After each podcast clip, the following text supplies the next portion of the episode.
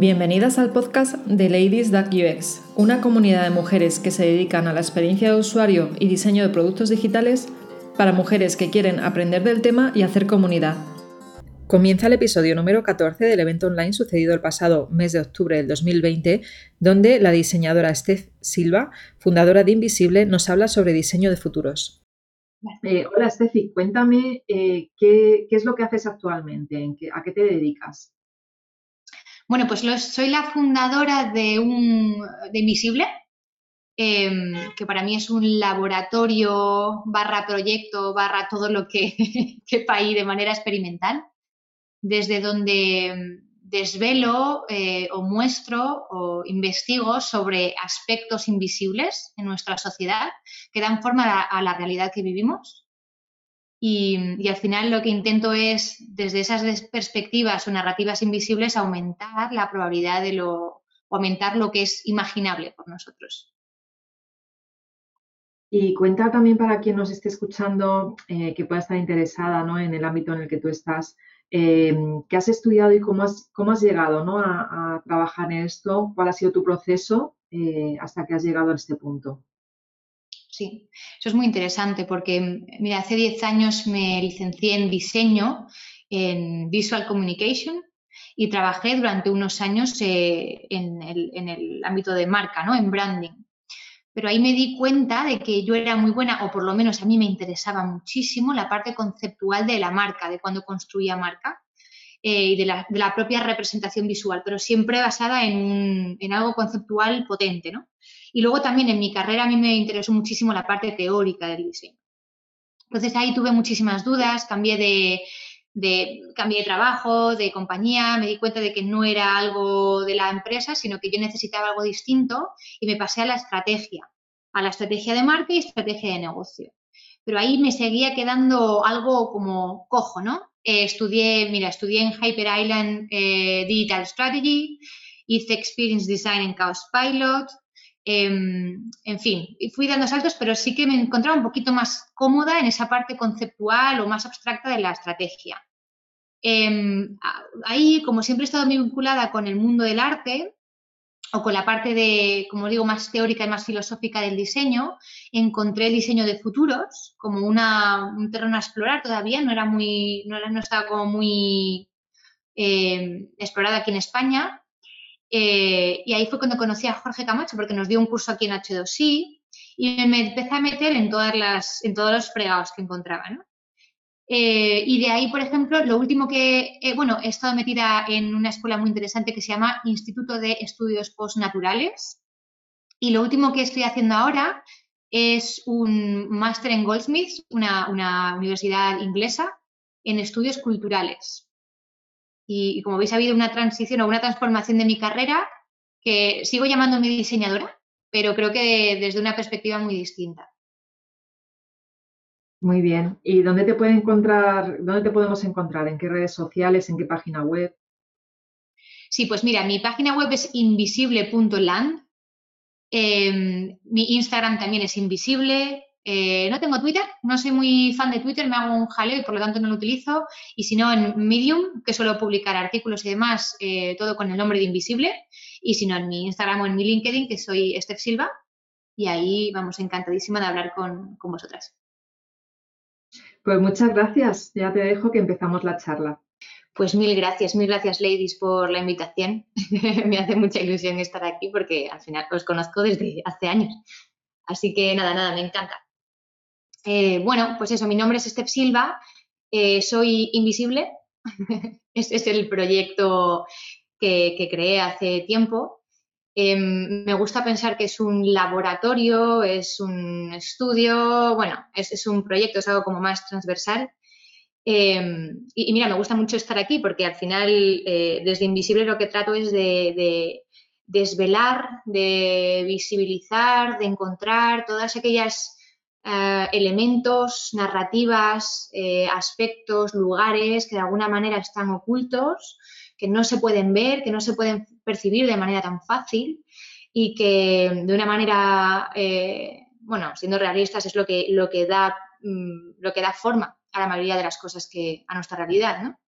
Así que es como mi foco de, trabajo en este mismo momento, en mi práctica profesional, y la verdad es que creo que las ladies surgen un poco de eso, ¿no? de, visibilizar, de, mostrar algo que no estaba siendo, eh, bueno, que no era tan visible como parecía.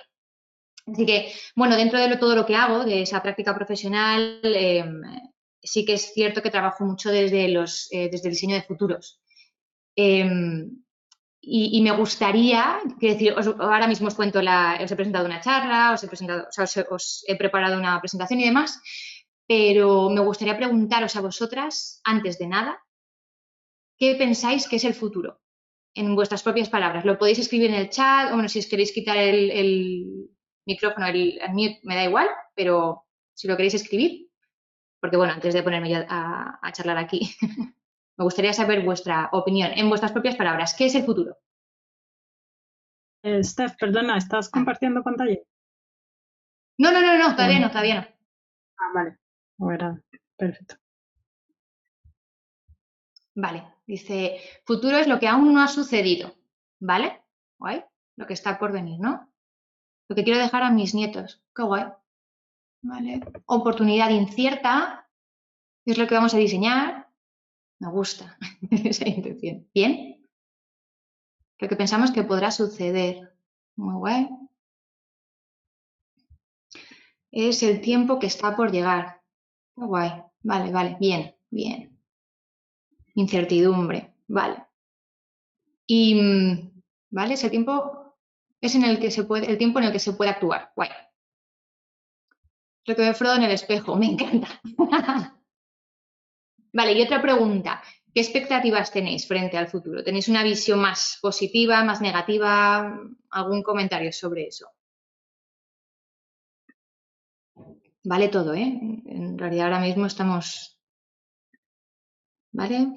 Ahora futuro malo, ¿vale? No me extraña, malito.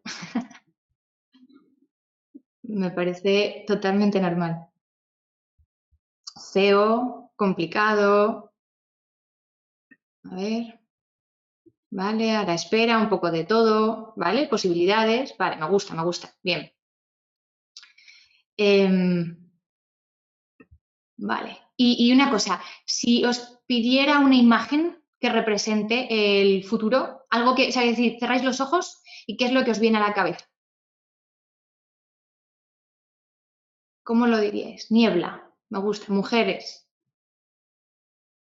¿Vale? Cielo azul y alguna nube, universo, tecnología, ¿vale? Ciencia, ¿vale? Borrón, turbulencias, ondas, olas, ¿vale? Me gusta, me gusta. ¿Veis, ¿Veis algún patrón? ¿Veis algo que se parece? ¿Alguna similitud entre todas las cosas que habéis estado diciendo? Porque yo lo veo, hombre, lo veo claro, ¿no? Al final, em, eso de la incertidumbre, del pesimismo, de que no lo vemos del todo, del todo claro. Dicen por aquí que sí, ¿no? Que sí que veis alguna similitud.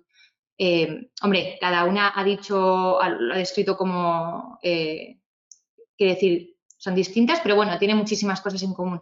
Entonces, la pregunta es, ¿cómo entre un grupo de, de personas que en realidad, hombre, nos conocemos, ¿no? Pero bueno, cada una tiene su percepción, su background, su forma de vivir y de, entender cómo puede ser que entre un grupo de personas tan grandes se parezca tanto la sensación que tenemos del futuro y además que entendamos de la misma manera, es decir, que describamos de manera muy parecida lo que es el futuro. Me llama mucho la atención, ¿no? Entonces, eh, os voy a explicar, voy a empezar ahí, a partir de ahí, eh, la charla, la presentación que os he preparado y arranco, porque me parece súper interesante. Ahora me decís un segundito si se ve la pantalla. Vale.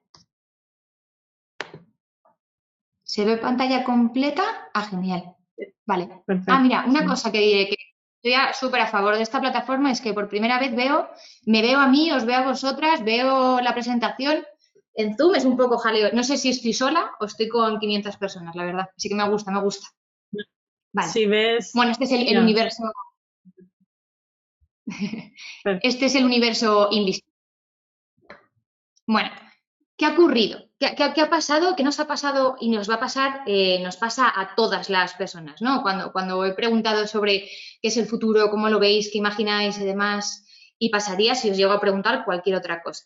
Pues que hemos cogido, o sea, nuestra cabeza ha escogido todo el, todo el conocimiento adquirido eh, o todo el conocimiento generado de la historia, todas esas eh, narrativas, esa información, todo el conocimiento colectivo, más todo el conocimiento y la información que estamos generando constantemente desde nuestra posición en el presente, eh, de, nuestras propias experiencias, de nuestras em, percepciones, nuestros sentidos, lo que leemos, lo que consumimos, lo que vemos, lo que escuchamos.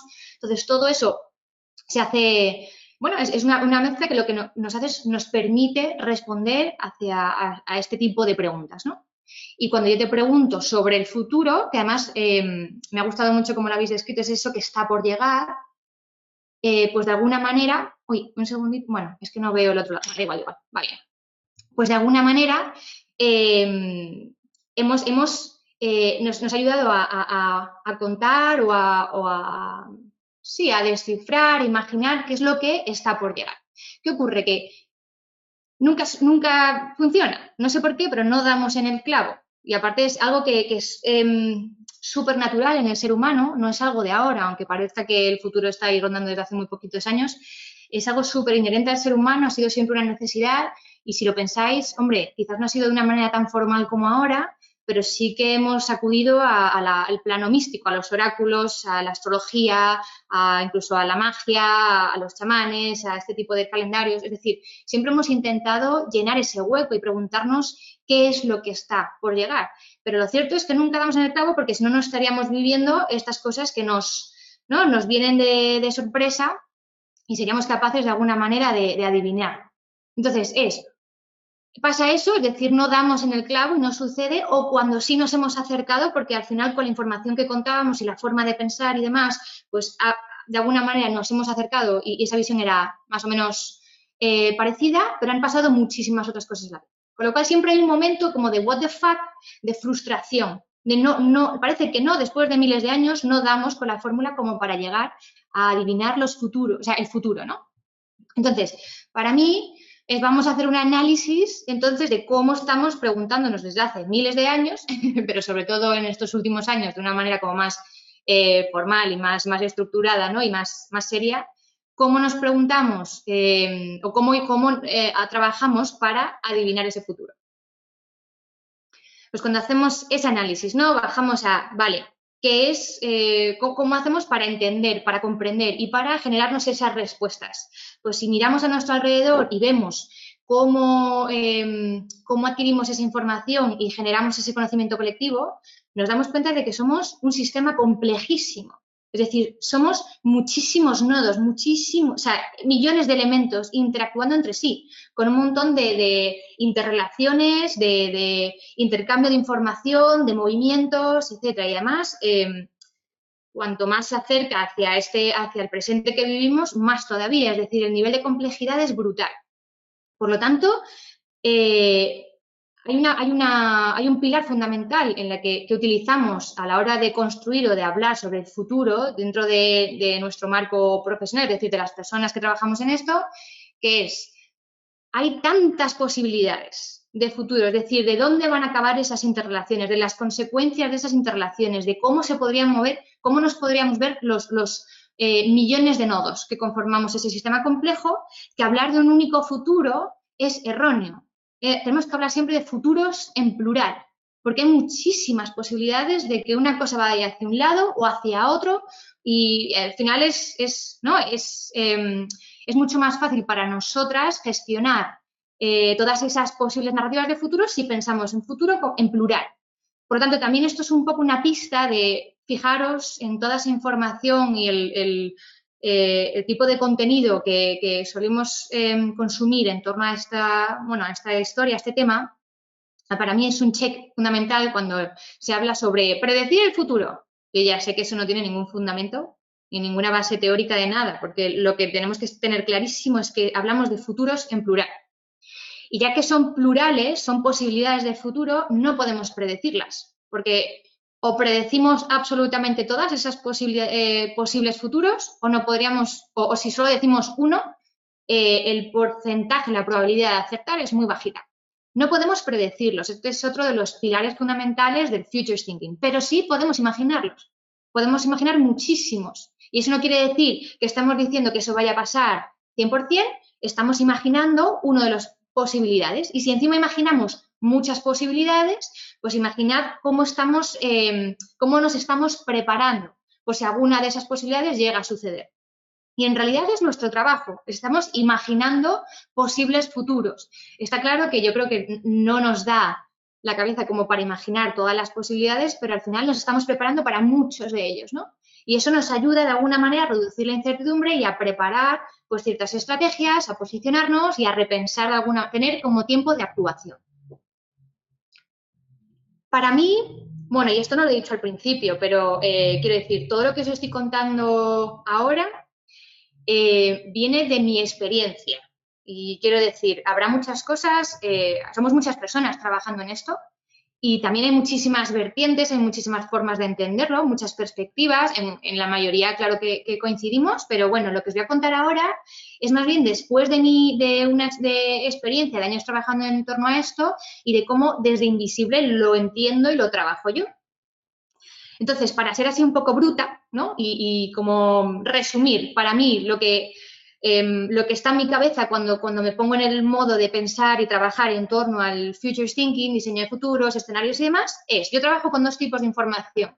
Es decir, lo que conozco, lo que conocemos o lo que podemos conocer. Es decir, todo ese conocimiento adquirido a través de la historia, de, la, de toda la información, del conocimiento colectivo y de lo que yo puedo llegar a conocer y a investigar y a saber y demás más todas las incertidumbres, todas esas cosas que en realidad no puedo saber, no podemos saber, aunque la tecnología, fíjate que de alguna manera nos ayuda incluso a proyectar o hay muchísimas formas de, hay muchísimas personas que están trabajando en torno a esto, a la gestión de incertidumbres. Yo, es decir, yo soy mucho más bruta que eso. Para mí lo que es incertidumbre es otra forma, otro tipo de información y para mí están juntas, pero las trato de manera distinta, ¿no?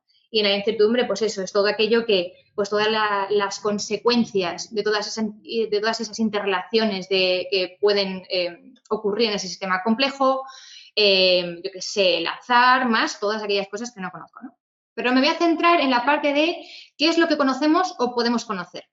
En realidad todo el rato estoy intentando desde, desde, mi, desde mi trabajo como encontrar dónde están los cuellos de botella para que, aunque sé que no se puede predecir, y eso es algo que no voy a venir yo a contar otra cosa muy distinta, pero intento investigar qué es lo que estamos haciendo para, em, de alguna manera, hablar sobre los posibles futuros. Y me voy a centrar en lo que conocemos o podemos llegar a conocer.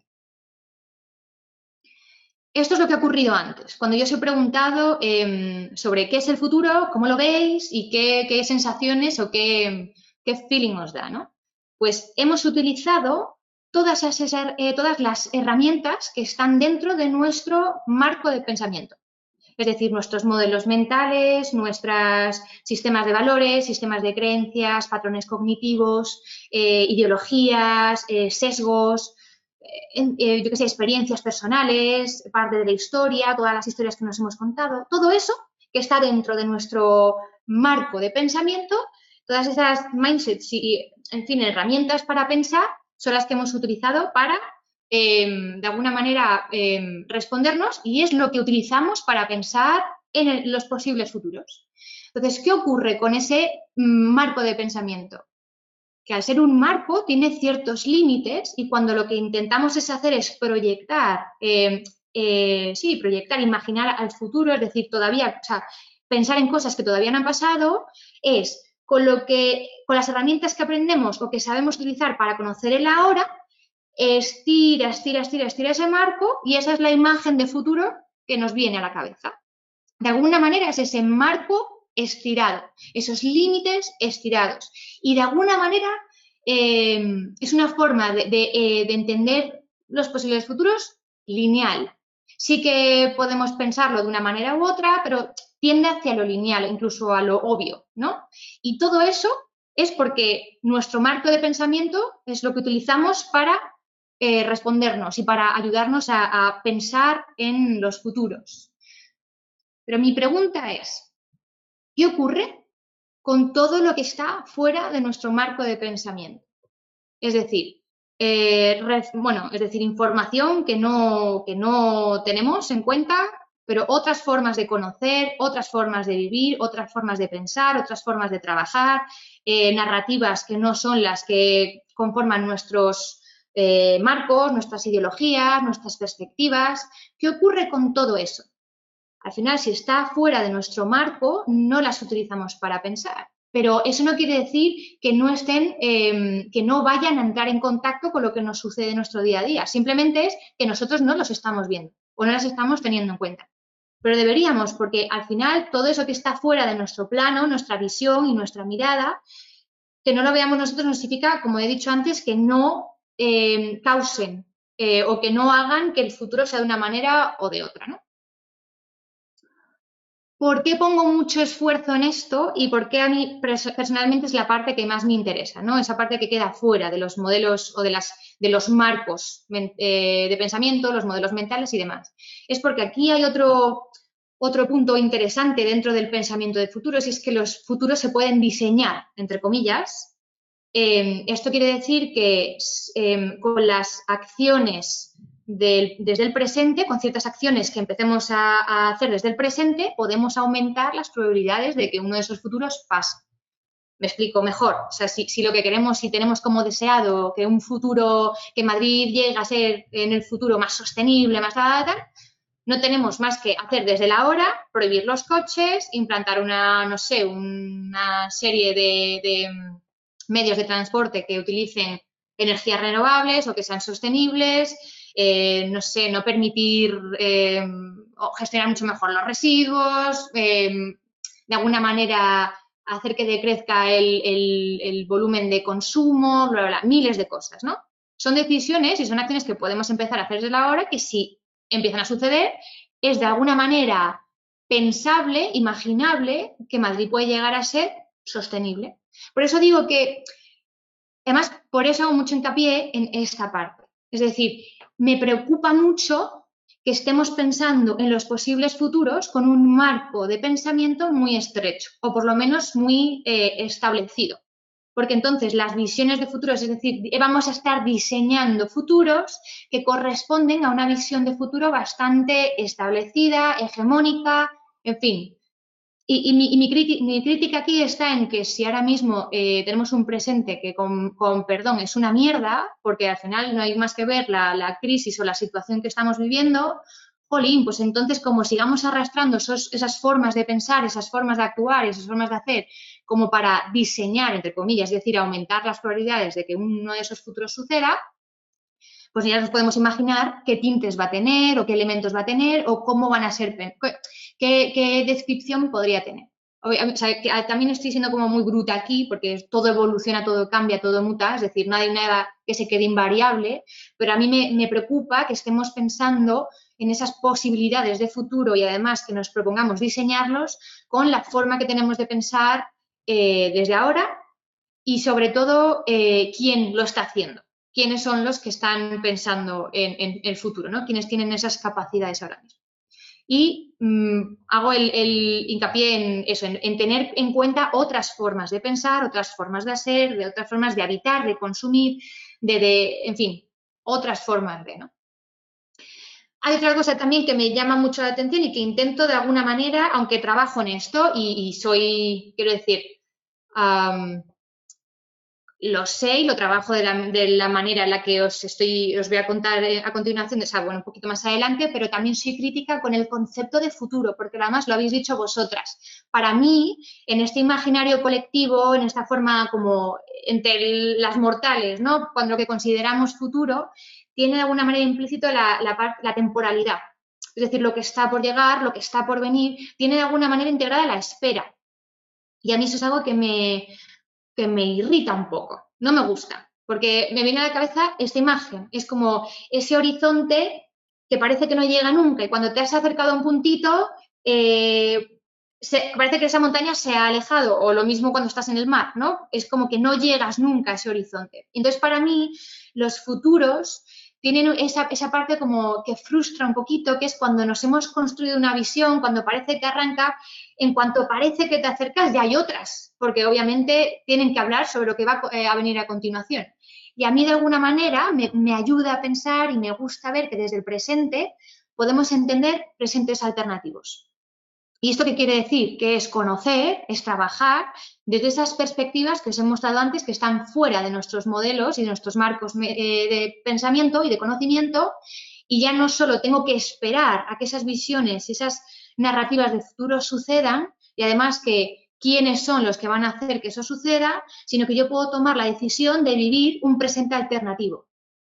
Y va a ser, imaginaros, ¿no? Si ahora mismo hay un mogollón de reportes, tengo aquí reportes de eh, el futuro de la identidad, el futuro de la sexualidad, el futuro de los cuerpos, el futuro de la sostenibilidad, el futuro del transporte.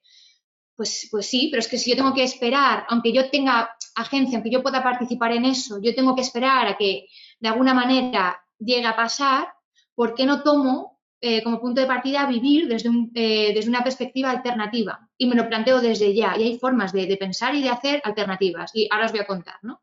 Os voy a poner ejemplos quiero mostraros para mí eh, personas que, me, para mí son muy influyentes en estas otras formas de, otras formas de pensar en este caso. Eh, Mónica que para mí es una persona, como os digo, súper influyente en este tipo de pensamientos. Em, se la toma como una gurú dentro del Future Thinking porque ha ayudado, bueno, aparte de ese plano teórico, de todas las charlas y todo el conocimiento que genera, trabaja muchísimo o trabajó, creo, con la industria del cine para ayudar a, generar películas de ciencia ficción, porque ella controla muchísimo esos imaginarios alternativos o eh, nuevas imágenes y nuevos contextos que se podrían generar en el futuro. Pero lo que me parece más interesante es que ella se pasa el día viajando por, por países no occidentales, de alguna manera mostrando y visibilizando formas de vivir y sociedades que, que desde aquí tenemos eh, como denostadas o tenemos muchísimos prejuicios hacia ella. Y, por ejemplo, se recorre todo África, el, eh, Asia, Oriente Medio y demás. No solo es que ella viaje, sino que convive con, con, personas de allí, con artistas, con gente de la cultura, con gente de la música o incluso visita las ciudades y sitios no tan, tan turísticos. Y lo que hace es que a mí personalmente, cada vez que veo su Instagram, me alucina porque digo, ¿esto dónde está? No es para nada las imágenes que tenemos, imágenes mentales me refiero, y, narrativas que tenemos asociadas a ese tipo de, personas de, o de países, ¿no? Y me gusta muchísimo. Pero también desde su discurso, eh, desde Protopian Futures, abre, abre como ciertas perspectivas, otras perspectivas, otras formas de pensar, que por ejemplo ella dice, la diversidad es más allá de los binarismos, ¿no? Em, narrativas sobre, la, sobre lo común, sobre todo es mm, más allá de los límites, más allá de las fronteras, celebrar los, los, cuerpos ¿no? y la biología, es decir, va en contra de los cuerpos normativos eh, o por lo menos intenta romper con esos cánones. Tiene una percepción o una conciencia medioambiental muy fuerte, obviamente, pero habla sobre todo eso de, de, los rituales, de lo espiritual, de lo que tiene mucho que ver con la propia, las culturas y las subculturas. Y esto es como un poco los pilares de trabajo de esta chica. Eh, bueno, chica creo que se define así, pero, pero si no de esta persona. Y, me parece interesantísimo porque ella crea em, imaginarios muy interesantes. Ahora, acabo de eh, decir, me he quedado pensando un poco que, si ella o ella está intentando romper con esos binarismos, no quiero caer yo en el error, pero bueno, mm, ha sido como propia inercia, pero continúo. Otras personas que me parecen súper influyentes en, estas nuevas, nuevas, no, otras perspectivas, otras formas de conocer y de hacer, son Andrés Colmenares y Lucy Blackswan. Eh, quizás los conocéis porque al final, bueno, son, son una pareja que trabaja aquí en, en, Barcelona y llevan a cabo un evento anual que se llama el IAM, el Internet Age Media. Y al final lo que hacen es que juntan un montón de personas eh, en Barcelona, ya digo, en un evento que son dos días normalmente, y nos juntan pues, a gente que viene de la cultura, del arte, de la filosofía, de la tecnología, eh, en fin, y, traen, lo que hacen es que invitan a muchísima gente para que traiga otras perspectivas, otras formas de hacer y, generar con un conocimiento colectivo muy interesante. y ahora están trabajando muchísimo sobre el, pensamiento a largo plazo. Por eso han creado este Everything Manifesto, que tienen además vídeos y, charlas sobre, sobre, esto en el que explican, bueno, pues esa forma de pensar y de tener una escala, una escala planetaria, ¿no? A la hora de hacer. Eh, tener esa escala planetaria en la cabeza a la hora de tomar decisiones y de actuar. A mí me parecen súper interesantes y que genera muchísimo contenido de esta, sobre esto. Otras, otras personas, otras perspectivas que me parece muy interesante integrar o por lo menos ser conscientes lo que viene del afrofuturismo. Em, al final es, afrofuturismo podría ser aplicado a cualquier otra, quiero decir, otro em, movimiento cultural, no tiene por qué ser solo África, pero para mí son de, las, de los primeros que se dieron cuenta o que, dieron un, golpe sobre la mesa y dijeron, tenemos muchísimas eh, rasgos culturales, identitarios, tenemos muchísimo hecho, mucha cultura, no sé por qué de alguna manera estamos como sometidos o no lo estamos mostrando como debería ser, ¿no? Y entonces, en vez de generar em, contenido, de generar su propia identidad, en, qué es eso, en torno a la cultura, al arte, a la, música, al, cine, basados sobre los principios más... Em, sí, occidentales, me gustaría decir, o, anglosajones, pues eh, han creado, o sea, ellos siguen sus propios cánones de identidad para generar este tipo de cosas, ¿no? Y al final están de alguna manera orgullosos, los muestran más lo normal y sobre todo tienen una visibilidad ahora mismo eh, mucho mayor de lo que tenían antes. Otras formas de entender, por ejemplo, Grace Polifroni eh, también es una persona para mí súper interesante porque trabaja desde lo queer, las narrativas queer, y, trasciende, pues, pues eso, las formas normativas de entender la identidad, la identidad de género, eh, la orientación sexual, los cuerpos y demás. Y, me parece muy interesante porque combina su trabajo en, creo que trabaja en Deloitte, con, con, esta parte activista suya.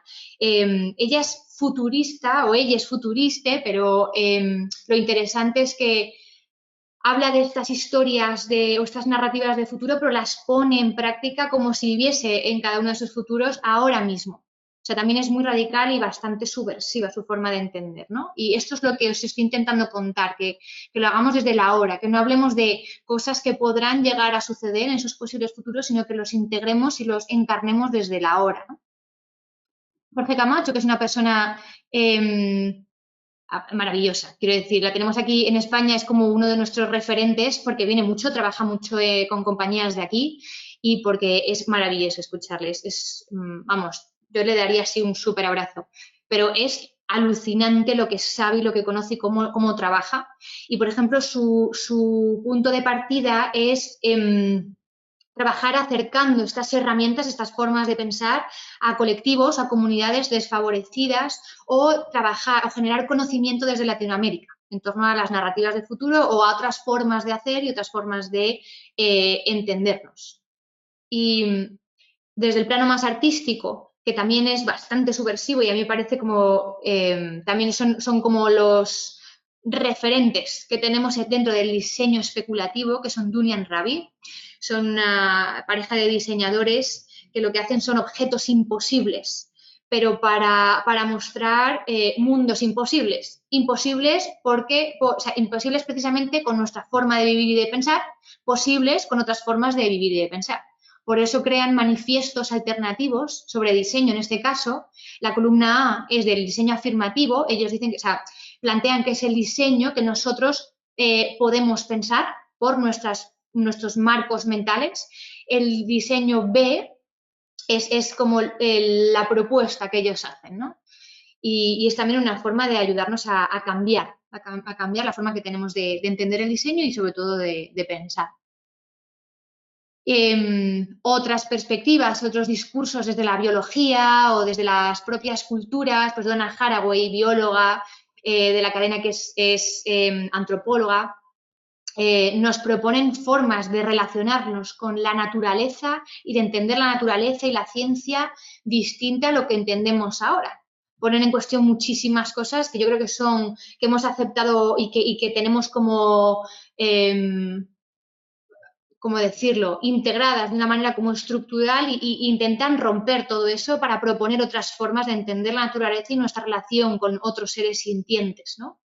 Eh, y ya no solo la relación, es decir, eh, me, llama me gusta muchísimo el trabajo de, la cadena porque eh, habla de muchísimo conocimiento indígena, que ahora mismo también está bastante, quiero decir, de moda, lo estamos como recuperando como una, como una forma o como un, un lugar donde se ha generado conocimiento que puede que nos dé muchas respuestas ahora. Y me gusta porque habla de, las montañas o habla de árboles, habla de otros seres sintientes, eh, no como lo que nuestra propia cultura nos hace entender, sino que no solo son eso, son otras cosas, ¿no? Y os invito a que busquéis textos suyos porque para mí, estas dos personas son de las que más me han volado la cabeza. Por eso digo que si yo estuviese trabajando pensando en el que el futuro podemos entender la naturaleza de una manera distinta y, trabajar, o por lo menos estar relacionada con ella de una manera distinta, sería muy, sería eh, bueno, pues una forma de, vivir y de sentir y de habitar, pero yo desde mi punto de vista y de mi perspectiva me he propuesto sentirlo desde la hora, es decir, cambiar mi forma de interactuar con la naturaleza eh, y entenderme como parte de otro todo muy distinto al que nos han contado pues, desde la ciencia y desde este tipo de discursos. ¿no? Así que os propongo que también que busquéis sus formas de generar conocimiento y las narrativas. Y luego algo más comercial que, me parece también muy interesante, porque al final las empresas eh, están muy bien integrarlas en este tipo de, Em, de trabajo, ¿no? Y que, rompan con, lo establecido y que trabajen de una manera distinta y que propongan una forma de hacer distinta, como es Space Ten, me imagino que lo conoceréis muchas. Es un laboratorio. Em, siempre me río cuando cuento esto porque me encantaría ser Space Ten, es decir, invisible, eh, que fuese como, como Space Ten, porque es un, es un espacio que hay dentro de la ciudad Em, a pie de calle, puedes verlo, puedes ver lo que se está trabajando, puedes ver sus experimentos, puedes ver sus investigaciones, incluso a veces lo abren al público para que cualquier persona pueda entender qué se está haciendo ahí. Y, al final, pues están, como digo, todo el día como prototipando llevando al límite las cosas eh, dentro del entorno de diseño. Son el laboratorio de diseño de IKEA, al fin y al cabo. Y como digo, es una parte comercial, pero oye, menos da una piedra. Me, da la sensación de que es muy interesante de que se haga este tipo de trabajo desde empresas como, como Space y como IKEA. Así que después de todo esto, toda esta chapa de referentes, que igual, bueno, no sé si os interesaba o no, lo que quiero contaros es que desde Invisible, y no desde Invisible, os, estoy invitando a todas a que trabajemos no solo en la eh, anticipación de futuros, que está muy bien, ese, conocimiento y ese, ese, trabajo es necesario, pero sobre todo en la en el conocimiento y la generación de narrativas divergentes y nuevas metáforas. Por lo tanto, se crean, se construyen presentes alternativos que lo que nos ayudan es a generar futuros mucho más alternativos aún. Es decir, esto es, eh, como veíamos al principio, con nuestros modelos de, o nuestras estructuras mentales, podemos generar, podemos incluso eh, em, proyectar, anticipar una serie de futuros posibles y cuantas más formas tengamos de conocer y de pensar, más posibilidades vamos a ver. Y no solo es, ser consciente de las posibilidades que hay, sino que como tenemos la agencia de poder diseñarlas desde nuestras acciones, podemos ir hacia muchos eh, o hacia otros posibles futuros que quizás son más interesantes de lo que estamos proponiendo hoy en día. Así que también lo que más me interesa, ya os digo que parte de mi trabajo es pensar en los posibles futuros y anticiparlos a través de escenarios y demás, pero yo vuelvo un poquito atrás y a mí lo que me interesa realmente, y espero que os interese a vosotras, es pensar en cómo pensamos los futuros, cómo se piensan. A mí ahí es, es, como donde está la chichilla, donde está lo interesante, ¿no? Ahora, después de todo, bueno, os quiero contar esto, ¿no? Que eh, Buckminster Fuller decía que, mm, que, y para mí esta frase es lo más, ¿no? Que no podemos cambiar las cosas desde una realidad existente. Para eso tienes que crear un modelo nuevo que haga que el otro quede obsoleto. Y es esto, es decir, si pensamos futuros de la misma manera en la que estamos haciendo el presente, ya os puedo decir yo la respuesta de cómo van a ser. Porque hay muchísimas carencias y muchísimas cosas que no están siendo solucionadas ahora mismo, ¿no? O lo que decía Einstein, que yo creo que esto es una frase como muy manida, pero bueno, ningún problema puede ser resuelto en el mismo nivel de conciencia en el que se creó. Por eso digo que hay que abrir el espectro de lo imaginable, de lo conocido, de las formas de conocer para proponer otros futuros alternativos que sean de, la misma manera interesantes, pero que propongan también más soluciones distintas.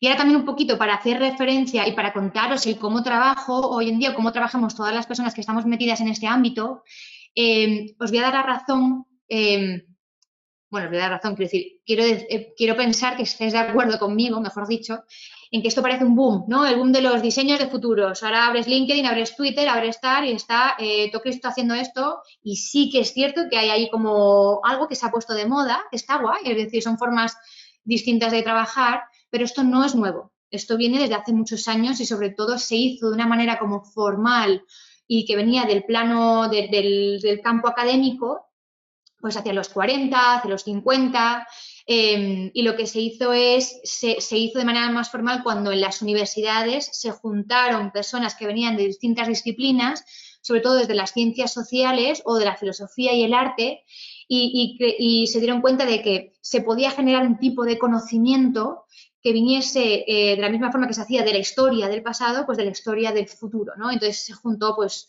em, se trabajó o se hizo de alguna manera, se oficializó, se hizo más formal dentro de la academia, pero también tenía su salida dentro de, los gobiernos o, para usos gubernamentales. Al final se hacía como para anticipar estrategias y tener a, los países mejor preparados, ¿no?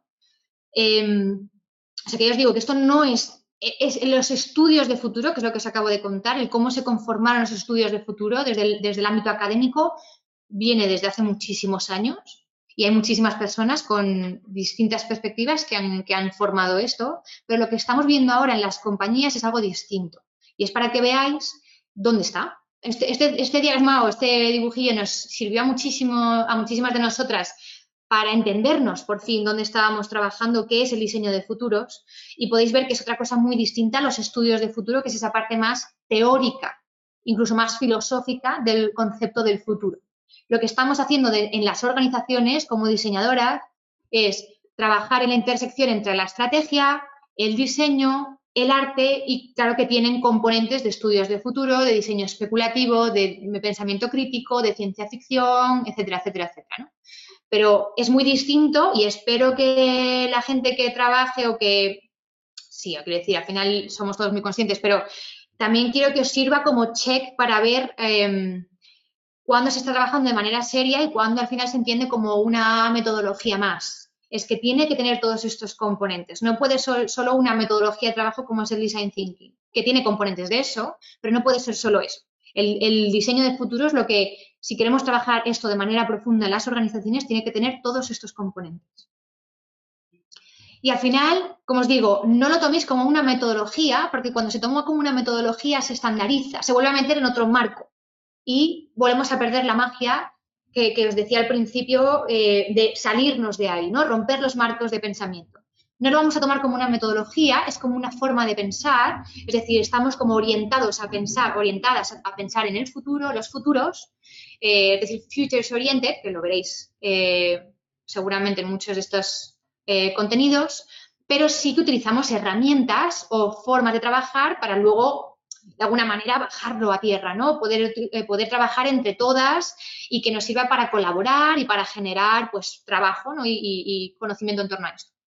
Hay desde eh, formas de herramientas y, formas de trabajar que son que intentan mapear, entender o reenmarcar el conocimiento adquirido y el conocimiento colectivo que hemos generado todo este tiempo hay una forma de entender el contexto actual que es buscando señales de cambio, indicios de cambio, eh, de ahí extrapolar e imaginar tendencias, que eso es lo que ahora mismo está también como muy de moda, esos reportes de tendencias y demás, pues que veis que vienen de esta fase, ¿no? De hacer un scanning del presente, de buscar esas señales e indicios de cambio y de alguna manera estirarlas, proyectarlas o extrapolar y entender cuáles son esas posibles tendencias que pueden verse en el futuro o generación de nuevas metáforas, nuevas formas de entender y, un poco la parte de critical thinking, ¿no? Y luego una parte como ya orientada a pensar en el futuro, que es cuando generamos escenarios, nuevas narrativas, que son la parte de foresighting and visioning, que tiene que ver con la imaginación de futuros, y la planificación de escenarios y la planificación estratégica, que ahí es cuando hemos visionado, cuando hemos imaginado esos posibles escenarios donde esas tendencias entran en contacto y generan un mundo, uno de los mundos posibles que pueden llegar a suceder, lo que hacemos es planificar para ver cómo desde ahora qué tipo de decisiones o acciones debemos llevar a cabo y hacer que esos, esos futuros posibles eh, lleguen a suceder un poquito más. Esa es la parte como de diseño de futuros, por así decirlo. Así que, eh, quiero decir, no os quería contar mucha metodología, pero para que entendáis también qué es lo que solemos hacer. Esto es una, imagen de ese, escaneado del, entorno o de búsqueda de señales y tendencias que lo hacen unos amigos que están en Dinamarca, se llaman Bespoke, tienen un libro maravilloso de, metodología y, al final es investigación profunda en la que intentan sacar todas esas esos indicios, esas cosas que te hacen ver que las cosas están cambiando y buscar patrones y, al final parece un poco de, em, ¿cómo se llama? Ay, se me ha olvidado el nombre de cuando alguien recolecta millones de cosas así, parece que se está volviendo loco. Pues su oficina es eso, literalmente, pero es una, es una forma súper interesante de buscar patrones y de, de, ahí, de alguna manera, imaginar tendencias del futuro, ¿no? Es un poco básicamente nuestro el trabajo del día a día. Y luego también solemos generar artefactos, que son esos objetos que, vienen del futuro que imaginamos en cada uno de esos futuros posibles. Pueden ser objetos, pueden ser eh, escenas, pueden ser representaciones, puede ser material audiovisual, que em, nos ayudan a meternos mucho más y a imaginar mucho mejor cómo son esas narrativas o esos escenarios que estamos imaginando. Pero aquí quiero ser muy clara con esto, estos eh, objetos, estas escenas, no son, o sea, ¿cómo decirlo? No es para decir, somos los primeros que diseñamos esto. No, es, no, significa que nos adelantemos a nuestro tiempo y que parezca que hemos diseñado los primeros eh, este cacharro, esta escena o este servicio o este tal. En absoluto. Se trata de que viajemos a cada uno de esos futuros, nos pongamos en esa situación y reflexionemos y pensemos qué nos hacen sentir. ¿Qué nos haría sentir si uno de esos futuros llega a pasar? Y ahí es cuando podemos tomar la decisión de si queremos diseñar para que ese futuro pase o aumentar las probabilidades de que ese futuro llegue a pasar, o si por el contrario vemos que el sentimiento que nos hace, ese feeling que tenemos y, la, la sensación que nos hace sentir no nos gusta en absoluto porque vemos las consecuencias de ese posible futuro, pues también podemos empezar a tomar decisiones desde la hora para que no llegue a pasar o por lo menos reducir las probabilidades de que eso suceda. Por lo tanto, el diseño de futuros no es diseñar artefactos o, objetos o servicios de futuro para adelantarnos y para ser los primeros, ni muchísimo menos, ni es encontrar oportunidades así porque sí, ¿no? Para las empresas, sino que la oportunidad tiene que ser encontrar esos huecos de mejora o por lo menos entender y reflexionar qué nos harían sentir si cada uno de esos futuros llegase a suceder. Y quiero terminar una frase con nuestro querido Jorge Camacho, que me parece que resume muy bien el, trabajo ¿no? del día a día de los diseñadores y diseñadoras de futuros, y es, mmm, estate seguro de que diseñas el futuro adecuado antes de construirlo, es decir, antes de diseñarlo. Eso es lo que hacemos. Nos adelantamos para estar seguros de las consecuencias, de los sentimientos y de las implicaciones que tendría y por lo tanto luego ya es cuando nos ponemos manos a la obra para diseñarlo, entre comillas, ¿no? Así que nada, os doy mil gracias, de verdad os estoy súper agradecida porque me, gusta mucho contaros esto y que hagamos piña y aquí nos podemos seguir, os dejo como mis redes sociales para que sigamos la conversación cuando queráis. Así que nada, mil gracias.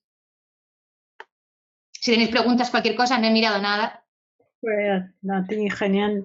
creo que daba tiempo para, mm, para unas cuantas preguntas. Eh, ha estado... Sí, ha estado súper guay y ya hay muchos con comentarios al respecto. Mira, veo la última eh, pregunta, es, eh, en realidad nos la está haciendo Gema. No sé si Gema quiere hacerla directamente.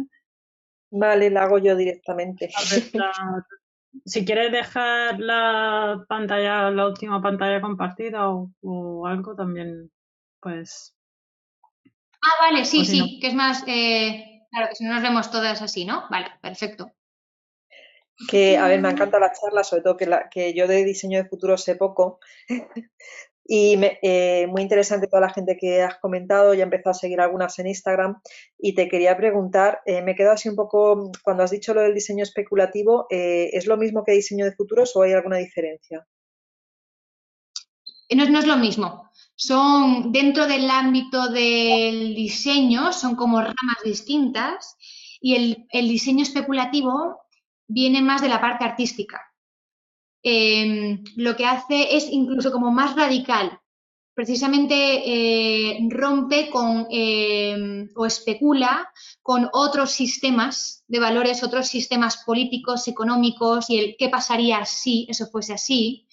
Y, sí que viene, en su momento surgió en el ámbito más académico, en estas escuelas de arte o de diseño o de este círculo de artistas, ahora está como mucho más integrado, pero es cierto que es más radical y tiene un componente más artístico, más, em, como dice, más especulativo, es más, más rupturista. El diseño de futuros tiene, eh, la intención es integrarlo más en las empresas o, o, no empresas, pero a nivel individual, ayudarnos a proyectar y anticipar posibles situaciones, pero dentro de, ¿cómo decirlo?, de algo que luego nos ayude a planificar dentro de esos escenarios como más contenidos. Vale, y a mí me parece mucho más interesante el especulativo, la verdad. Muchas gracias, Estefi. A ti. Vale, pues si queréis, Memi, lo que podemos hacer es pasar un poco el chat y, sí. y que... Sí, está la, en realidad las preguntas están saliendo ahora. La última la hizo Marta. No sé si quiere hacerla y darle un poco de contexto tú, Marta, abriendo el micro. Hola, ¿me oís? Sí. ah, sí. Vale, perfecto, perfecto. Eh, bueno, sí, bueno, un poco de contexto, porque estamos hablando un poco el de predecir o, o ver indicios de, de, posibles futuros, ¿no? Pero ahora con el COVID como que, que esos futuros que estaban como medio pensados de hace tiempo, ahora como que se han forzado, ¿no? Y no sé si se están diseñando se están, eh, ya se han detectado, o sea, eh, eh, un poco de cara un poco al tema de los diseños, ¿no? Porque entiendo que, que, ya hay personas que, que, dicen que sí, que se ha forzado, muchas, hemos con, con esto del COVID nos hemos forzado um, en cuanto a tecnología a, a avanzar mucho más en muchos diseños, ¿no? Justo hoy he estado también en un evento donde hablaban del diseño de los, de los, de los espacios de, de trabajo, ¿no? justamente en con uh -huh. el teletrabajo y todo lo demás, entonces que mucho de esto ya lo oíamos hace mucho tiempo, ¿no? y ahora como que ya lo tenemos tan presente y aún así tú has comentado una parte interesante que los que están pensando en los futuros, pues yo no sé si realmente son los más apropiados o tienen el conocimiento como lo, de esos análisis que hacéis vosotros, ¿no? De, ese, de, de esos posibles futuros y no sé si en ese sentido puedes explicarnos un poquito más. Sí, eh, esto es algo interesante de quiénes están pensando los posibles futuros. Algo que súper positivo de que estas formas de pensar y de trabajar, pues se, de alguna manera se hagan como más mainstream, ¿no? Es que al final ahora todos tenemos la oportunidad de repensar y de, de tener más agencia. Quizás antes eran los cuatro gatos que tenían acceso a este tipo de, herramientas o, se juntaban esos círculos, eran los que pensaban, y ahora la verdad es que quien no lo haga es porque no quiere. Otra cosa es que luego ya haya empresas o lobbies o eh, agentes mucho más grandes que tienen más impacto, por supuesto, y que también lo estén haciendo, ¿no? Pero de alguna manera lo que queremos es acercar todo esto a, todas las personas de a pie. Eh, y entonces, eso por una parte. Y luego has dicho algo muy interesante al principio, es que con el COVID parece que nos, todo lo que nos estábamos contando se aceleró, ¿no? y que al final es que no, que no ha quedado más remedio. Todo eso que nos decíamos de, bueno, lo podríamos, llegará y pasará y tal, nos hemos puesto tota, todos a trabajar como muy insistentemente y hemos llegado a hacer que algunos de esos futuros se acerquen porque no nos ha tocado más que llegar hasta ahí, pero esto quizás no os disteis cuenta vosotras, pero para los que estábamos como muy metidos en estos círculos, cuando pasó todo lo del COVID, bueno, que si no tenemos que cómo vamos a, a, imaginar futuros y luego tal, nos vienen estas cosas y nos cambian todos los planes, o sea, por supuesto, ¿no? Entonces, es una crítica que se hace, pero claro, volvemos al punto número uno, es que no se pueden predecir, se pueden imaginar. El tema es que igual no imaginamos los suficientes, los suficientes casos y las suficientes situaciones en las que nos podríamos haber visto. Y si se imaginaron, quizá no lo hicimos todos y todas, lo hicieron unos cuantos. Por ejemplo, yo no sé si habéis escuchado alguna vez que esto es un cisne negro. No sé si habéis escuchado eh, alguna vez lo que es el cisne negro, ¿no? Que es cuando hay un evento que de alguna manera irrumpe sin haber, sin, sin haber tenido ningún indicio antes, pero de repente sucede y cambia el curso de las cosas como es un 11M, como es la pandemia, ¿no? Esto que dices, ¿de dónde cojones ha salido? ¿Cómo hemos llegado hasta esto? Pues hay una teoría de eso, de, ah, es que no se puede predecir, no se puede anticipar, no se puede dar, porque te viene un cisne negro y te, te descoloca todos los planes y está toda otra teoría de que es un elefante negro es un elefante, es como esa frase del elephant in the room. Es decir, hay algo ahí muy grande que no estás queriendo eh, atender, pero que cuando, cuando se haga más grande aún te va a dar en las narices, ¿no? Entonces, este tipo de cosas, se, también se decía que se tenía muchísima información de un posible escenario de futuro en el que había, pues, o, qué sé, una pandemia, una enfermedad a nivel global, tal, tal, y no se quiso atender de la manera adecuada, no se quiso hacer una estrategia adecuada o no se quiso tener herramientas como para si eso, ese posible futuro sucedía, haber estado preparados. Entonces, el tema está que no se pueden predecir, pero podemos imaginar y anticipar muchísimos, muchísimos casos, y luego podemos elegir cuál es el preferible. ¿Cuál es ese deseable? Es decir, es aquel que pasa. Entonces, con nuestras acciones aumentamos las probabilidades de que suceda. Pero eso no te quita para que otras posibilidades puedan suceder. Ahora, si tú te has preparado y te has anticipado para muchas eh, posibles situaciones, pues eso, estás más preparado o preparada de alguna manera y, tienes más medios. Em, pero también aquí está eh, la invitación que os hago y a todas, y es, al margen de estar preparada y de haber anticipado sus posibles futuros, vivamos desde ahora presentes alternativos. Y estoy segura de que vamos a cambiar el curso de las cosas eh, indudablemente. No sé si explica o él o más.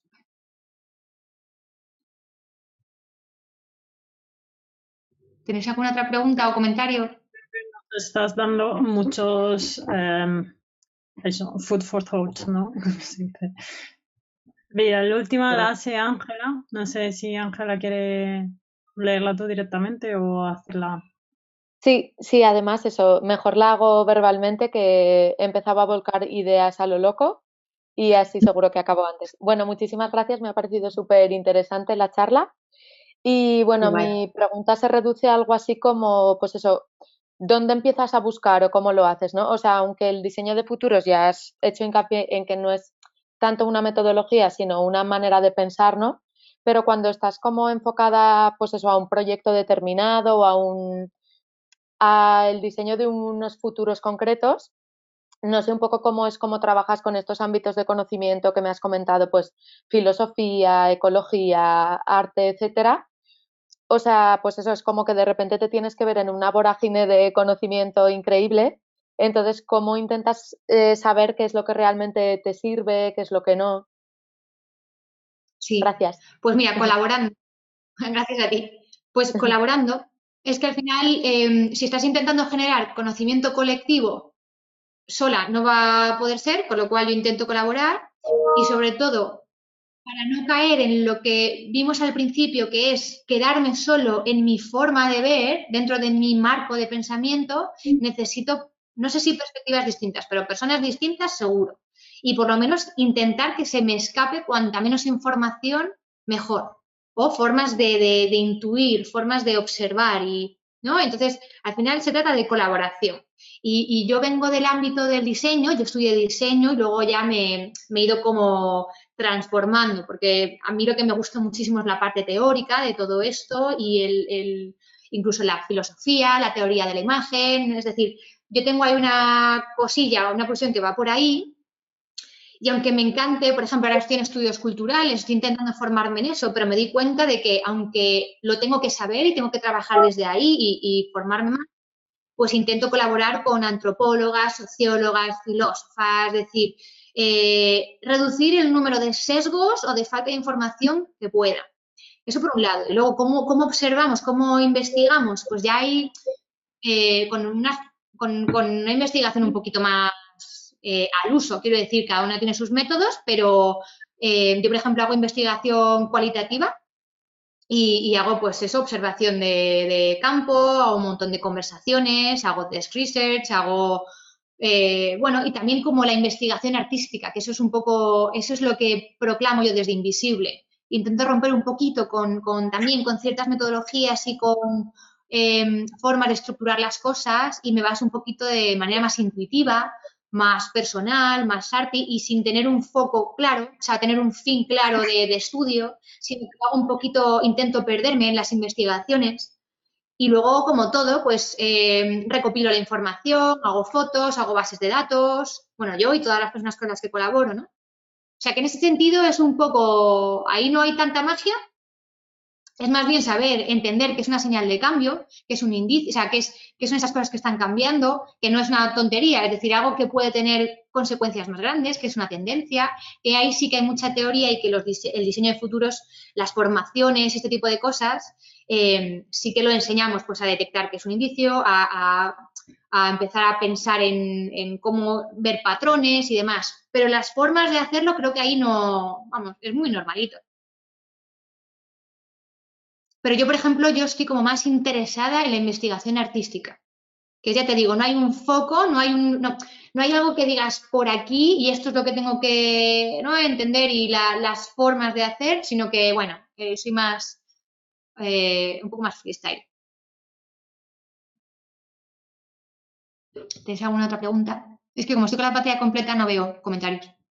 No, eh, no hay ninguna otra pregunta escrita. No sé si algunas más quiere em, animarse a, contarnos sus reflexiones.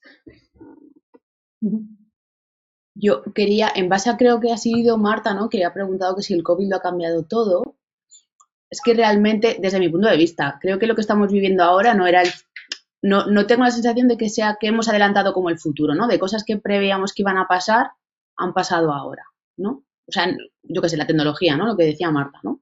De, mm, pues a lo mejor era impensable que la gente teletrabajara desde su casa como lo estamos haciendo y lo estamos haciendo. Y me da la sensación de que realmente eso no es, no, no es el futuro, no es, no, o sea, no es, ahora mismo no es nada, creo, eh, eh, por la percepción que tengo, ¿no? Es como que estamos en modo supervivencia y, nos las hemos ingeniado muy bien para que, para que eso eh, pasara. Pero no creo que estemos viviendo como un futuro diseñado o premeditado por alguien o que lo que pensamos que podría llegar a pasar en el uso de la tecnología lo estemos realizando en sí, ¿no? Es un poco lo que contabas también del cisne negro. Esto lo han metido aquí y lo que estamos haciendo es sobrevivir porque no estaba planeado. Es un poco, o sea, es como una mezcla cosa rara que tengo en la cabeza. Sí, sí tienes razón, que decir, sensación. Dime, dime. Creo que no sé si, es verdad que yo ya había hablado contigo de este tema y efectivamente la sensación es que no esto que estamos viviendo no es como el futuro, ¿no? Porque al final estamos como muy cerca del momento sino que es más el, presente extendido, ¿no? Que es un poco lo que nos está sucediendo, que estamos como a tres años vista de algo que podíamos haber preveído, previsto, perdón, eh, en el 2016, ¿no? Cómo trabajaríamos desde casa, eh, cada uno en su sitio, ¿no? Desde su casa y sin evitar el, desplazamiento, ¿no? Pero no tengo la sensación de que estemos viviendo un futuro, sino sobreviviendo a una pandemia. Sí. Es que eso es, muy tricky, es muy interesante lo que dices, porque ¿qué es el futuro? O sea, ¿cuándo ya es el futuro? Es, es una pregunta muy interesante que creo que, que pero casi es como de, la propia, no sé, mm, ontología del futuro. Es decir, ¿cuándo? ¿Cuándo es? Al final, no, se puede considerar que el futuro empiece en ningún momento determinado, a menos que ya esté como tan extendido que sepamos, bueno, aquí estoy, me estoy inventando, ¿no? Pero en mis sensaciones que hasta que no esté del todo como establecido y veas que ha habido como un paso, que se ha pasado de un punto A a un punto B. Pero no, no es, cierto que no, se, no hay una, una transformación así tan abrupta. Es decir, siempre estamos en continua transformación. Y por eso, cuando ves en las empresas que hablan de incertidumbre, de cambio, de tal, que me diga alguien cuándo no hemos estado en, ese, en, esas, en, ese, en esa forma de vivir de cambio constante. Es que si no, ahora mismo seguiríamos en las cuevas, en las cavernas. O sea, el, el, hecho de haber llegado hasta aquí significa que somos el futuro de algo, pero que no hemos ido pasando como por puntos muy definidos. Estamos en continua transformación y por lo tanto es como una transición y es muy difícil entender como el futuro de algo, ¿no? Simplemente lo que pasa es que es cierto que nos tenemos que poner una meta mental de, venga, vamos a pensar hasta aquí. Y, es como para, para, dirigir toda nuestra esfuerzo, nuestra mirada a anticipar aquello. Pero te doy la razón de que la sensación de estar viviendo un futuro, pero ¿cuándo lo vamos a tener? Cuando estemos en el 2030, tendremos la sensación de estar viviendo un presente extendido porque venimos del 2029. Entonces, es súper tricky. Me encanta que le haces esa pregunta porque es que no sé ni yo responderla. Lo que pasa es que me interesa muchísimo precisamente em, investigar el, eh, la teoría del concepto de futuro, que yo creo que ahí va a haber muchas respuestas. Pero, no sé, me parece muy interesante. yo me imagino ¿no? que cuando las mujeres sufragistas luchaban por el voto femenino, ellas, su conciencia de futuro es cuando las mujeres puedan votar, ¿no? Se imaginarían, yo qué sé, 20 años, 30 años para ellas eso sería su futuro. A lo mejor luego lo consiguieron más rápido, que no, fue así, ¿no? Pero de repente en los años 40 votaban. Y era como, bueno, ¿esto era, ¿este era nuestro futuro? A lo mejor no. O, bueno, no sé, en, movimientos sociales todo lo que se está consiguiendo en los últimos 20 años en España, pues a lo mejor la gente de los 80 no pensaba que en los 2000, en el 2005, eh, las personas del mismo sexo se, se pudieran casar, ¿no? Y para mí eso no es un futuro, es como un presente cercano. Entonces, es justo lo que dices del punto en el que es el presente, el futuro, el futuro, el, presente extendido, ¿no? Tenemos muy claro lo que es el pasado, pero no tenemos nada claro dónde empieza el futuro. Sí, yo creo que tienes toda la razón. Yo creo que ahí debemos entender cuándo se está en transición y cuando esté realmente establecido, pues precisamente ahora, el voto femenino o, los derechos ¿no? de, del matrimonio homosexual, etcétera, etcétera, todas esas cosas que hemos conseguido que suceda, una vez que está súper establecido, ya somos un mundo en el que ha pasado ya de un punto A, que no se podía hacer absolutamente nada de eso, estaba castigado, estaba penalizado, a ser una sociedad o sociedades, la mayoría de, sociedades abiertas a eso, todavía queda, ¿no? Pero hay ya como una mayoría, podemos tomar, esas personas de hace años podrían tomar que era el futuro. Yo juraría que, o sea, lo, podía entender por ahí. Ya te digo que estoy, estoy especulando, estoy hablando sobre la marcha, ¿eh? Pero lo podemos entender cuando incluso los escenarios, podemos tomar los escenarios de mundos en los que eso que estamos imaginando está totalmente establecido. Mientras tanto, son como transiciones o transformaciones hasta uno de esos escenarios. Y los escenarios tienen que ser sociedades, situaciones en las que eso que estamos pensando es mainstream. No mainstream, pero bueno, es algo súper establecido. Qué guay, me gusta mucho esa pregunta, me has hecho pensar un montón. Yo tengo aquí una duda, eh, yo tengo una duda aquí, Estefanía, porque eh, yo creo que muchos de los cambios que hemos tenido han venido por una transformación social, ¿vale? O eso, o por un, o porque ha llegado a nuestras vidas una mejora a nivel tecnológico. Entonces, ¿hasta qué punto eh, ese diseño de futuros realmente puede volcarse y hacerse realidad en la sociedad? Esa es mi duda. Bueno, no sé si es duda o es simplemente. no, está genial. al final em, tiene razón que, no, esto no se hace por una sola persona, o sí, es decir, una sola persona creo que puede cambiar el curso de muchas cosas y lo veremos dentro de unos días en las elecciones americanas, pero es eso o un grupo de personas, o sea, un, colectivo o un grupo enorme de personas que, que a través de sus acciones y de su persistencia pueden eh, hacer que todo esto evolucione, ¿no? Entonces, por eso es, nos parece muy interesante al colectivo que, todo esto de alguna manera se empiece a interiorizar, que se tome como una herramienta que tenemos, una herramienta casi civil, ¿no? Es como, esto lo estamos integrando en las empresas, pero si lo, lo llevamos a nuestra forma de pensar y no solo en el, en el ámbito profesional, sino vivimos de esta manera y pensamos de esta manera, pues podemos tener muchísima agencia, muchísimo impacto. Entonces, lo que pasa es que yo creo que hasta hace nada no se entendía como que esto se podía hacer. Em, y, estaba como de alguna manera eh, dentro de las conversaciones un poquito más eh, cerradas o más eh, exclusivas, pero ahora que, jolín, todas nosotras os dedicáis, nos dedicamos a cosas muy distintas estamos teniendo estas reflexiones y estas conversaciones, incluso yo os he dado herramientas, es decir, es muy interesante. Luego ya eh, vamos a ser una sociedad que vamos a tener esta percepción, este conocimiento, veremos con el paso del tiempo dónde acaba, pero tener esta herramienta como para construir es muy interesante. Yo, otra cosa que quería compartir con, con, vosotras y contigo, Esther, es una cosa que, has dicho antes, ¿no? Que para construir eh, presentes alternativos necesitamos otras formas de pensar, ¿no?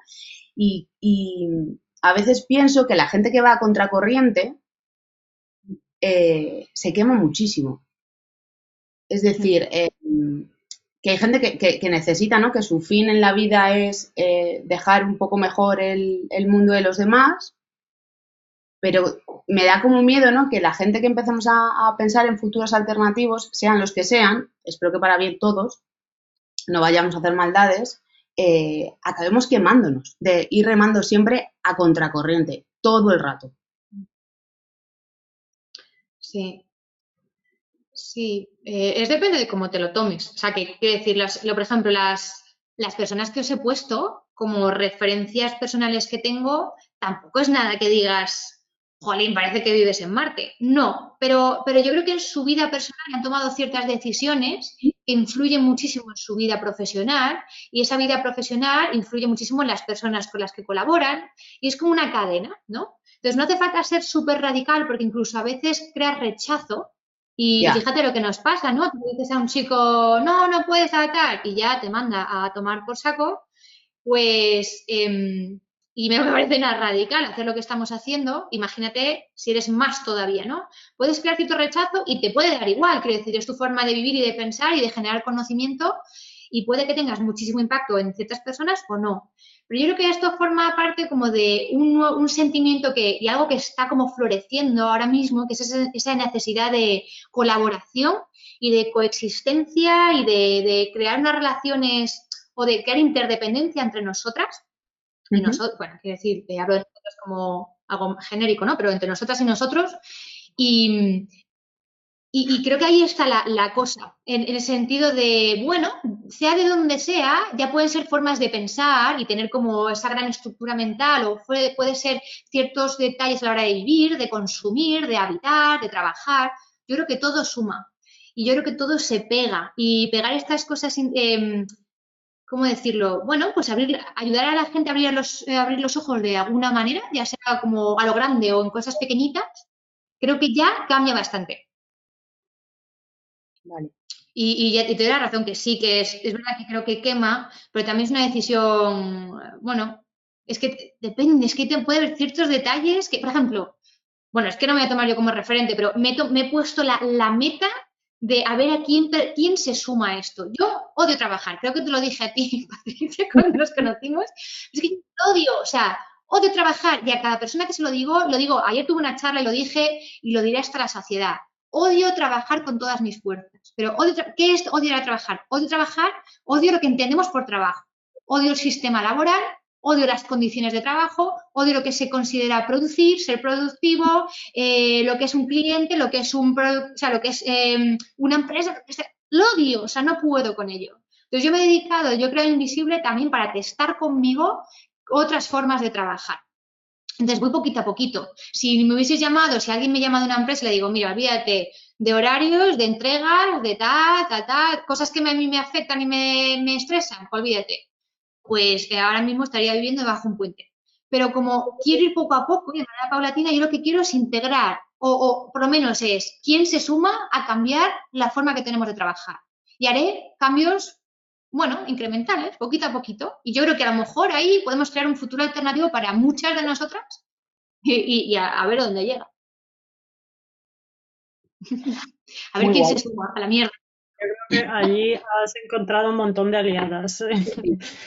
Eh, creo que cada vez, creo que cada vez que somos, mm, pasamos más tiempo en el mundo laboral tal y como lo conocemos y tal y como nos acostumbramos de alguna manera y tal y más cuesta eh, eso, pasar el día a día sin decir por qué está haciendo esto y por qué no, eso, no, no tomo el futuro en mis manos, como tú dices, poco a poco. Sí, María Jesús, claro que puede intervenir.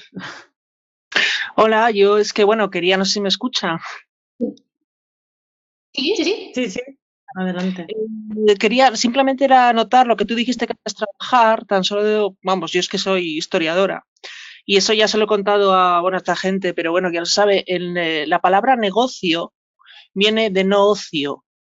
Quiero decir, para los romanos, para los romanos cultos, eh, hacer negocios, trabajar, era algo malo. O sea, era algo que hacían los, los de baja estofa. ¿Por qué? Porque para ellos eh, realmente el, su, la persona, un patricio, lo que tenía que hacer era elevar su espíritu, lo que tenía que hacer era dedicarse pues, a escribir poesía, a escribir um, obras, a hacer ingeniería, a hacer cosas que elevaran su espíritu, trabajar. Para eso estaban los esclavos. O sea, quiero decir, es, es una idea muy vieja la de que, entonces, ¿qué pasa? O sea, mm, también tienes que pensar esto, toda la idea que tienes ahora, toda la filosofía que viene, toda la filosofía moderna que tenemos, todas las ideas, Platón, Aristóteles, todo eso, que, bueno, toda la sociedad occidental que viene, en parte, es gracias a que era una sociedad esclavista. Quiero decir, dejabas a gente que no tuviera que hacer un trabajo rutinario para que se pudiera dedicar a pensar y a pensar futuros y a pensar cosas distintas, a pensar en átomos, por ejemplo. Pero eso es gracias a que existía una masa de obra, de una mano de obra mm, esclava, que podía liberar a la gente de hacer eso. Y en el fondo es un poco el futuro que estamos replicando con los robots. Eso ya lo pensaron los romanos, los griegos. Es un poco también un poco lo de la historia, también la historia de la historia cíclica. Es la idea de que la historia siempre se repite. De alguna manera, de otra manera, de lo que tú quieras, pero de alguna manera, quiero decir, siendo el ser humano como es, tiene sus limitaciones, incluso a la hora de pensar, ha habido a lo largo de la humanidad muchísima gente que ha pensado en futuros. Pero precisamente las limitaciones hacen que esos futuros, sean, incluso esas ideas, sean recurrentes. No sé si me explico.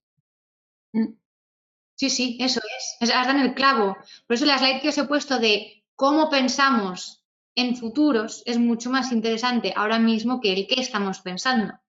Porque ahí te das cuenta, hemos replicado las mismas narrativas y las mismas formas de entender, hombre, todo transformado al final por el paso del tiempo, pero no sé si nos diferencia mucho. O sea, venimos de un marco cultural y de una forma de pensar y de una estructura que hemos, que hemos replicado y que hemos extendido en el tiempo en vez de haber pensado o habernos fijado en otras culturas, en otros ejemplos, en otras formas de hacer distintas o haber sido más rupturistas, ¿no? O sea, es dar el clavo.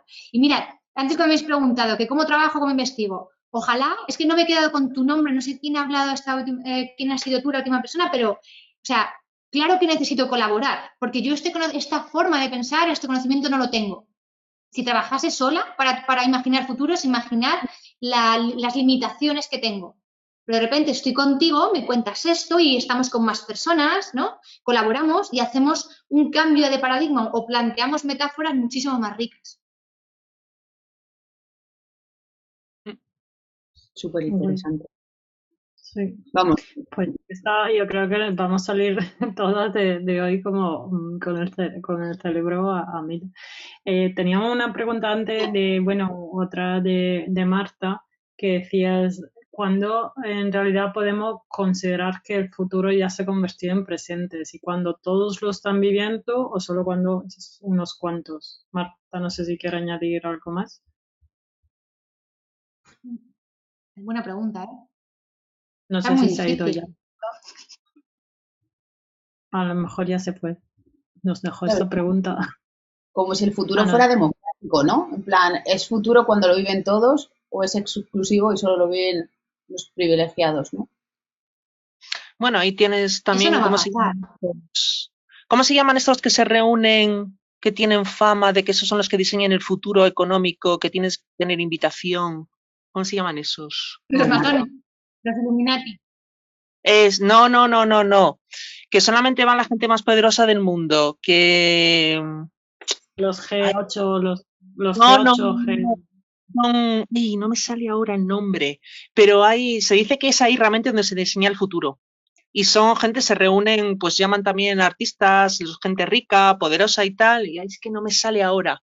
Se llama, no es conferencia, es una especie de congreso, pero dicen que realmente ahí es donde se diseña nuestro futuro. Ahora os lo digo, ¿cuál es, cómo se llama? No me sale ahora. Bastante conocido. Hombre, pero tómatelo, quiere decir, te doy la razón y esas manos negras, ¿no? Esas teorías que, bueno, yo no tengo ni idea si es así o no, pero se tomarán decisiones muy, muy potentes y muy poderosas y que tendrán unas consecuencias en, la mayoría de nosotros, pero planteate eso en otras escalas. Es decir, a nivel de empresa, si una empresa se reúne, es decir, la dirección decide una estrategia, decide un posicionamiento, decide un tipo de trabajo que luego una cadena de empleados y empleadas tenemos que llevar a cabo, tal, tal. Imagínate Airbnb, es que lo que les unos alumnos. Eh, Airbnb es una mano negra de estas, es decir, es un capo que, tiene los, ¿no? Que somos, es como el que tiene los hilos de la marioneta. No, era una empresa. Ha cambiado cómo funciona una, cómo funciona una ciudad, cómo vivimos, qué, pagamos en cada piso, eh, a nivel legislativo, como que han tenido que revisar la especulación. Es decir, imagínate el cómo con nuestras consecuencias habrá personas que estén diseñando eso y otras que con las, las acciones que llevan en su día a día también diseñan el futuro. El Club Bilderberg, no me salía el nombre. Club Bilderberg, ah, son ellos. Sí, sí. sí, se dice que ahí hay un... A ver si me estoy metiendo en un, en un berenjenal, pero se dice que está el de, el de, lo diré, el de Prisa. Ah, sí, sí. sale el nombre. Sabemos, no voy a, no voy a seguir. no, me encantan esas teorías, ¿no? Bueno, a saber.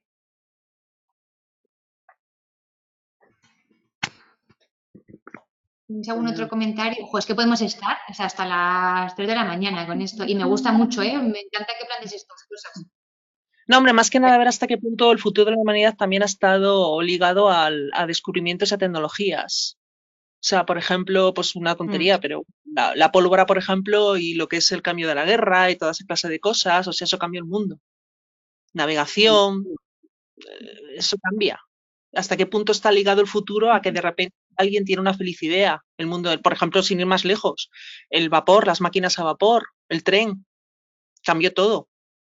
Cambió la forma de transporte y cambió la velocidad, cambió la velocidad a la que vivimos.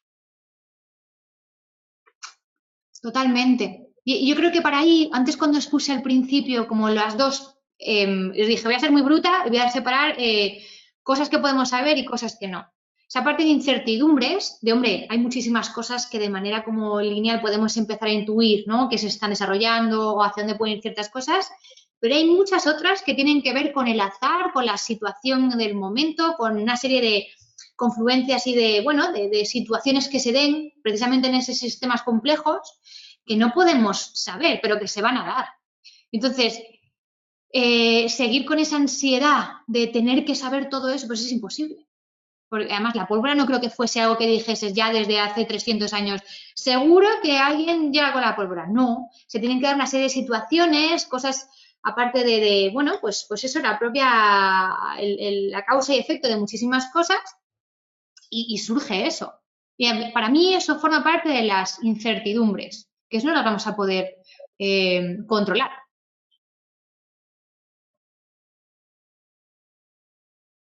pero además que van a dar forma a todo lo que vamos a vivir en, cualquiera de los futuros posibles. Sí, ya te digo, por ejemplo, los, el cambio de los medios de transporte es que aceleró nuestra vida. O sea, cuando antes, eh, por ejemplo, mi padre me contaba una tontería, ¿no? Pero cuando había una boda, por ejemplo, pues las bodas duraban antes mucho más porque, bueno, había que esperar a que llegara la gente. Y llegaban pues en, en mulas, llegaban en caballos, llegaban ya mucho, todo se tomaba con mucha más calma y todo era mucho más lento. Ahora vas y vienes en el día. Eso es totalmente distinto. Eh, ha cambiado, o sea, simplemente ha cambiado todo, se ha acelerado todo muchísimo.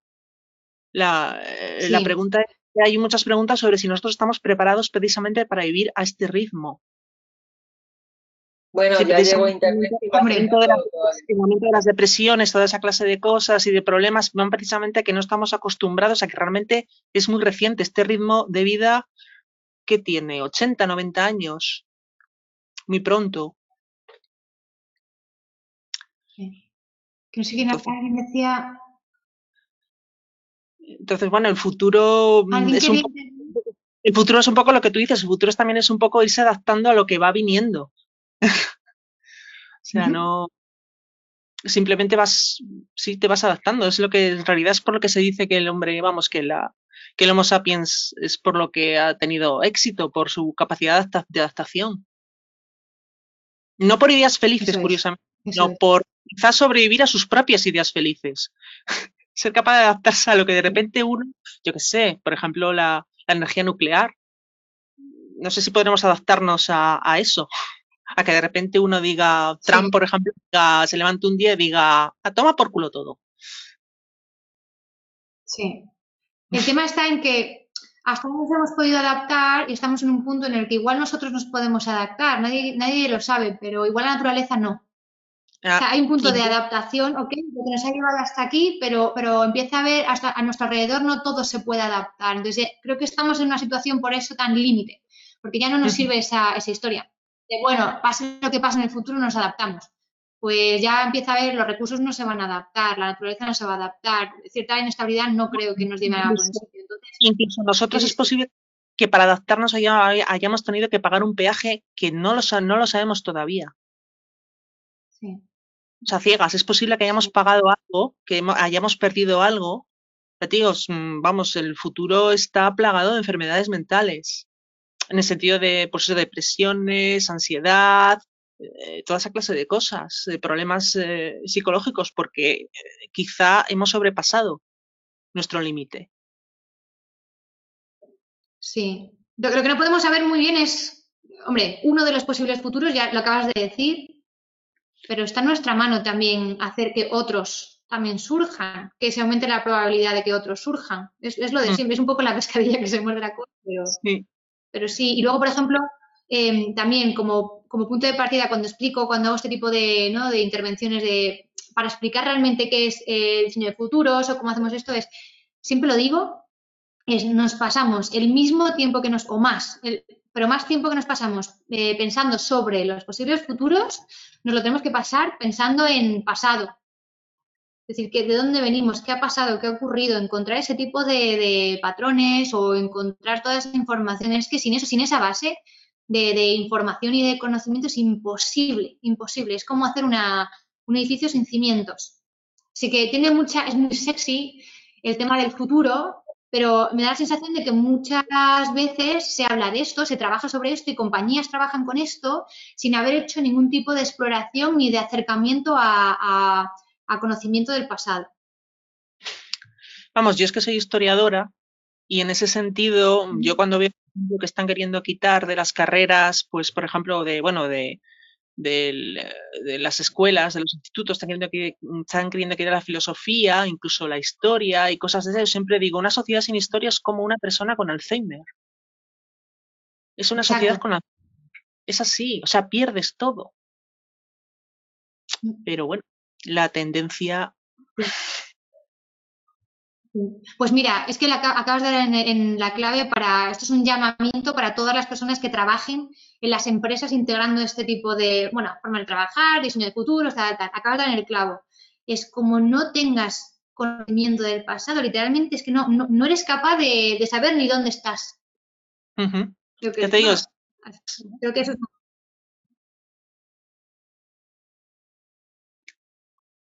Dime, dime, no sé si querías decir algo. No, no, no, ya. Qué interesante, de verdad, chicas, mola muchísimo. Qué guay. Bueno, no sé si alguien más quiere añadir algo. Um, hay muchas que ya se están despidiendo. gracias a todos.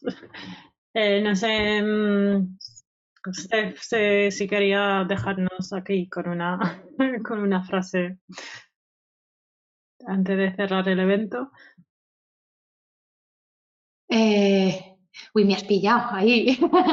¿Qué os digo? Yo creo que aquí hemos estado un poco eh, en silencio y creo que tenemos eh, solamente a Mil que nos está dando vuelta y seguro que algo, alguna semilla ah, luego en los próximos días o en las próximas semanas o años, seguro que, que has dejado mucho para, para, pensar y para actuar sobre todo. Qué guay, no, me alegro muchísimo. De eso se trata. Pues aquí está invisible para lo que queráis, chicas. Eh, yo a, título personal quiero decir, a mí lo que me gusta es esto y, ya os he contado mi propósito, es, es cambiar y, bueno, de alguna manera deshacer lo que entendemos por trabajar, por, por, vivir y por muchas cosas más. Entonces, en todo lo que os pueda echar un cable y podamos ser más, mejor, aquí estoy. Genial. Genial. Genial. Pues, pues, muchas gracias. Muchísimas gracias por venir, eh, por aceptar la invitación y, en unos días te llegará algo de Ladies. Estate pendiente algo. Sí, dejamos. ¡Qué guay! Ah, para las que todavía quedáis, bueno, dejamos aquí nuestros contactos. Lo que siempre decimos es que esta comunidad no la hacemos solo Patricia, Gemma y yo, sino la hacéis todas vosotras. Entonces, cualquier idea, cualquier propuesta, eh, proponérnosla. Mm, lo que nosotros siempre intentamos es que la llevéis a cabo vosotras mismas y muchas de las de las iniciativas actuales, de hecho, han surgido así. Así que animaros, cualquier cosa aunque penséis que no puede tener importancia o puede ser loca o puede ser tonta, segura que, como dice Steph, entre todas eh, podemos sacar algo, algo guay y, y nada más. Pues muchísimas gracias a todas que habéis estado, habéis participado y sobre todo a Steph por habernos hecho pensar mucho. A vosotras.